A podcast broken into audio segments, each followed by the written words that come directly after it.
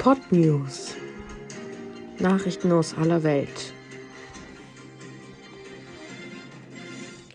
Hallo und willkommen zu den Pod News. Heute gibt es folgende News. News 1. Der AstraZeneca-Impfstoff wird von Experten aus harmlos gestellt. Das heißt, dass wahrscheinlich bald wieder in Deutschland mit dem Impfstoff geimpft werden wird. In nördlichen Ländern wird dort schon wieder mit dem Impfstoff geimpft.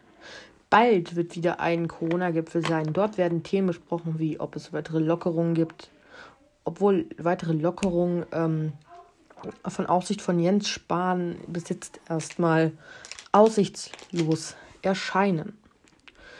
Verschiedene Inzidenzzahlen in verschiedenen Bundesländern in Deutschland sorgen für Verwirrung. Was steckt dahinter? Mehr dazu gibt es wahrscheinlich bald in der nächsten Folge. Aufgrund, dass es noch keine Fußballspiele gab, wird es in dieser Ausgabe die aktuellen Ergebnisse vom Fußball heute nicht geben. Wir bitten daher ums Verständnis. Köln deutete schon weitere das Zurücknehmen von weiteren Öffnungen wieder an oder höchstens einer neuen Auflage an Begrenzungen von verschiedenen Aktivitäten aufgrund der steigenden Inzidenzzahlen. Und nun zum Wetter.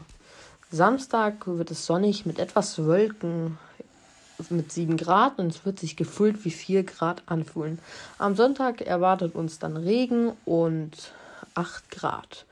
In der Woche darauf wird es dann meistens sonnig mit bewölkt und am Freitag, am nächsten Freitag haben wir dann wieder Reden.